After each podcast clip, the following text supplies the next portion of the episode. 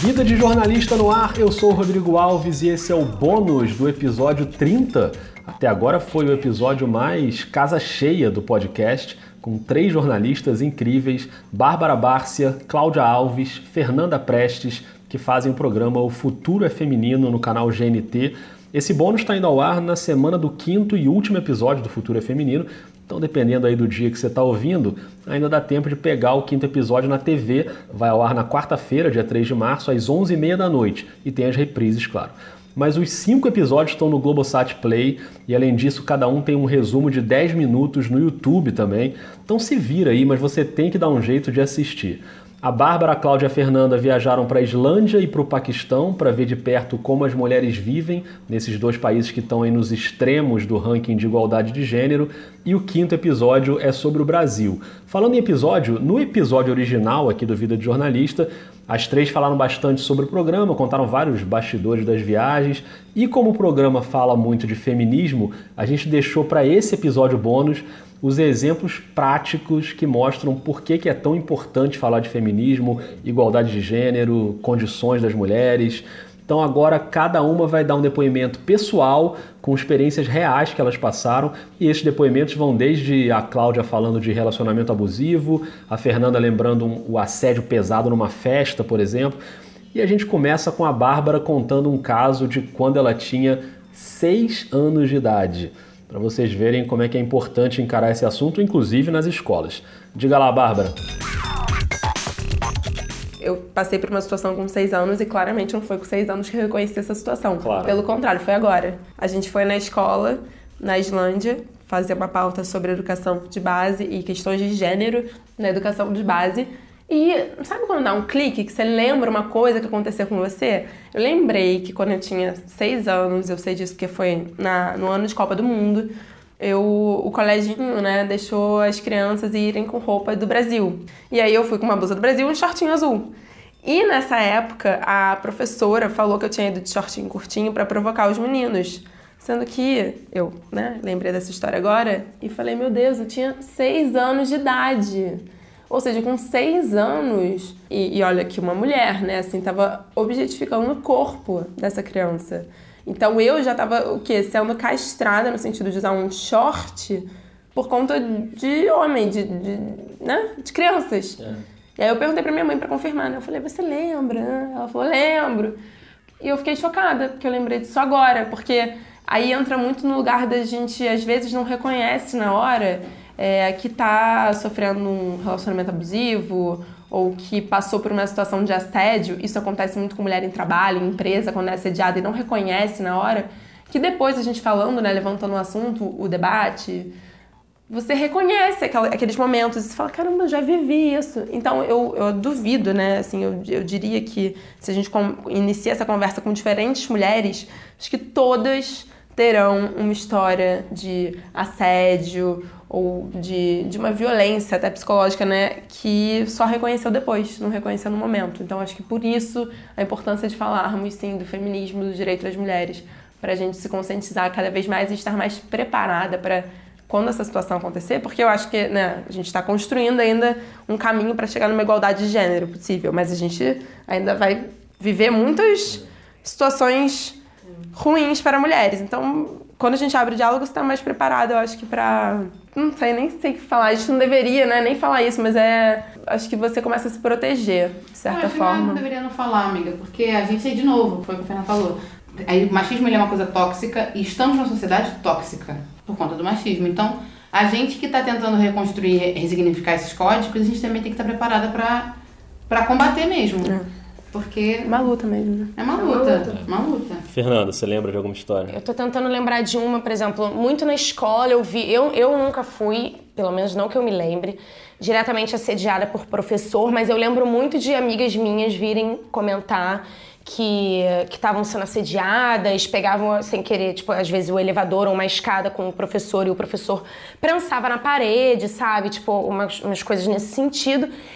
E é, isso me faz pensar como, como realmente a nossa cabeça, uma mudança de geração realmente, de uma mentalidade, que na época a gente não reconhecia como um assédio, e da importância de você, dentro de todos os lugares, seja escola, trabalho, na sua família, você abrir um lugar de acolhimento realmente. Porque, por exemplo, se todo ano letivo, no início do ano letivo, viesse uma pessoa responsável da escola dentro das salas de aula para falar assim: então, esse tipo de situação não é permitida ou então não é legal de acontecer dentro do ambiente escolar ou em qualquer ambiente, se acontecer, me procure, a gente vai resolver a gente teria uma outra mentalidade em relação a isso. Se dentro de um ambiente de trabalho, um RH ou, ou enfim, é, a área responsável pelos funcionários chegasse e falasse, olha, esse tipo de atitude ela não é tolerada dentro da empresa. Se isso acontecer, procure. As mulheres não iam sofrer caladas.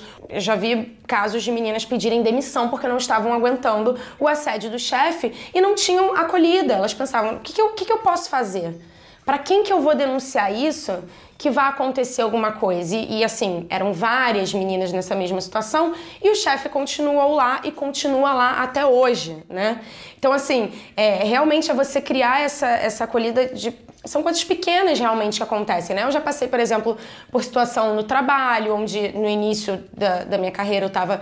É, recebendo auxílio mesmo, como, tipo, orientação do meu chefe e rolava o papo de que eu só estava conseguindo aquilo porque eu estava né?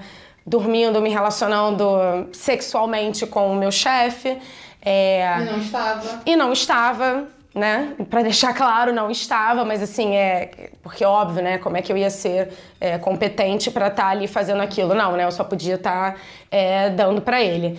É, já e, situações assim cotidianas, por exemplo, que aí você vê realmente como funciona a cabeça dos homens, né? Nesse sentido de eu estar tá numa na night assim, né, numa, numa festa e tava com meu primo e aí um cara vira e aperta minha bunda, eu viro para trás, começo a discutir com ele, tipo, cara, né, por que, que você apertou minha bunda, que absurdo, não sei o que, não, começa a discutir. Meu primo vê a situação, vira para mim e fala, cara, não adianta, tipo, né, tava todo mundo na festa, já tinha bebido. Ele falou, cara, não adianta você entrar nessa discussão, não vai levar a nada. E aí o cara vê que eu estava acompanhada, que na verdade era o meu primo, ele não sabia da nossa relação ali, pediu desculpas para ele. Respeito Ah, ela né? tá com você, pô, perdão. Pediu desculpas para ele e não para mim. E pediu desculpas por ter não por ter apertado a minha bunda, mas por ter apertado a bunda de uma mulher comprometida, entende? É. Porque se eu estivesse solteira, aí não. Tudo bem, né? o cara. O cara, foi um desrespeito ao cara, né? Não você, jamais. Exatamente. Você então assim, um é, passando por ali. E são coisas que você vai vendo que vão acontecendo e que acontecem sempre, sabe? É uma coisa que às vezes é parar para pensar mesmo, né? Quantas mulheres não pegam um, um, um transporte à noite sozinhas, seja um Uber, um táxi, o que seja, e fica nervosa porque o cara às vezes está olhando muito no retrovisor para trás para você. E compartilha com as amigas. E é uma sensação de medo que os homens não vão ter e você fica por uma olhada, por uma olhada. Você sente um frio na espinha que só quem é mulher e passa por essa situação sabe o que, que é, porque é, é tipo uma preocupação pelo seu corpo, pela sua integridade, pelo seu bem-estar, sabe? E de ter que compartilhar, gente, olha só, essa é a placa, essa é a pessoa, e eu tô no, e compartilhar a sua, sua localização, enfim. Isso são coisas que, né, dentro da, da nossa bolha realmente é um mínimo, né? Fora tudo que a gente não vê e que a gente não passa por ser privilegiado mesmo, às vezes por questão de cor, quando eu falo no meu lugar de mulher branca, às vezes por uma questão de classe, quando eu falo no lugar de uma mulher branca de classe média, no Rio de Janeiro, né? Então, é, isso é pouco, né? Perto do que existe por aí. Mas eu acho que são situações cotidianas que mostram realmente como, como existe uma, um todo, né? Que a gente precisa combater realmente e lutar diariamente para mudar, uma, mudar a cabeça. para que a gente possa viver bem melhor com respeito. É o mínimo, é tipo básico. Cláudia. Eu falo muito que eu, que eu me tornei feminista quando eu morei no Quênia. Mas eu acho que tem um pouco. Eu só eu acho que lá foi uma chancela, foi um, um, um carimbo, assim. Eu acho que eu faço esse tipo de projeto de de trabalhar sobre o feminino, de trabalhar sobre o gênero, para outras mulheres não sofrerem relacionamentos abusivos. Porque te destrói, te deixa num lugar que você não, você não se reconhece, você não sabe como você, se, você esteve naquele lugar, como é que você se deixou ser aquela pessoa. É, você tem dificuldade de se relacionar com outras pessoas depois daquilo, porque o trauma é tão grande que você não confia no homem enquanto mulher hétera. Não estou dizendo que não existem relacionamentos abusivos em relações homoafetivas. Sim. Mas eu estou falando no meu lugar de mulher hétera. Então, uma relação com um homem. e que tudo passa por um lugar, eu tô brincando, ah, não foi bem assim, você que é maluca. Sobretudo quando a gente escuta, quando a gente escutou a, a, a Gabi Mansur e a gente viu o quanto ela sofreu escutando as oitivas de, das mulheres que foram sofrendo abuso pelo João de Deus, ou quando você vê uma outra mulher te manda mensagem e fala, cara, que importante para mim, ou como é que eu faço para sair dessa situação. Isso eu acho que esse fato pessoal me encorajou a é, foi minha forma de desopilar mesmo. Foi uma catarse, assim. Contínuas catarses, né? Porque é, relacionamento abusivo te deslegitima de você ser capaz na sua profissão. Então, quando você faz mulheres políticas, você vê que as mulheres são capazes de trabalhar com política, falar de economia. Quando você está falando sobre a estética, eu acho que o filme Cabelo Bom ele faz muito isso, de como a mulher ela se empodera através da vaidade, da estética como uma ferramenta política mesmo. O Cultura Feminino também traz muito isso, várias vertentes de como a mulher ela pode sim se empoderar e que a gente não vai ser interrompida, como já dizia Marielle, porque um homem ele acha que ele tem o direito de interromper, sabe? E ele interrompe porque ele é tóxico, porque ele e ele quer ser tóxico. Essa é a questão. E é, eu acho que o relacionamento ter passado por um relacionamento abusivo, que você só reconhece, que muita gente não sabe que está, só reconhece depois, ou quando alguém de fora te fala, gata, você está no relacionamento abusivo, você fala, ah, é verdade, então isso é abusivo. E aí você começa a ressignificar as coisas, assim. Então eu acho que pode parecer até um pouco altruísta e clichê, mas acho que é, uma, é a minha forma de lutar pelo feminismo. Eu luto para que outras mulheres novas, não precisam ter filho, não precisam ser pobres, de classe média, estão aqui, passando por situações diariamente por, com namorados que não compreendem, só te objetificam. Acho que é isso. Obrigado, Cláudio. Nada. Obrigado, Bárbara. Obrigada, obrigada a você. Obrigada. Esse foi o episódio bônus com a Fernanda Prestes, a Cláudia Alves e a Bárbara Bárcia. Eu queria mais uma vez agradecer demais a essas três, dar os parabéns pelo programa, que é incrível. Assistam o Futuro é Feminino, todos os episódios no Globosat Play e a gente fica na torcida pela segunda temporada no GNT, hein?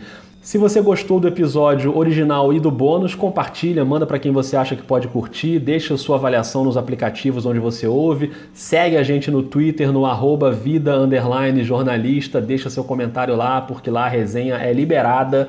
O Vida de Jornalista volta ainda nessa semana com um episódio novinho. Um beijo, um abraço e até mais.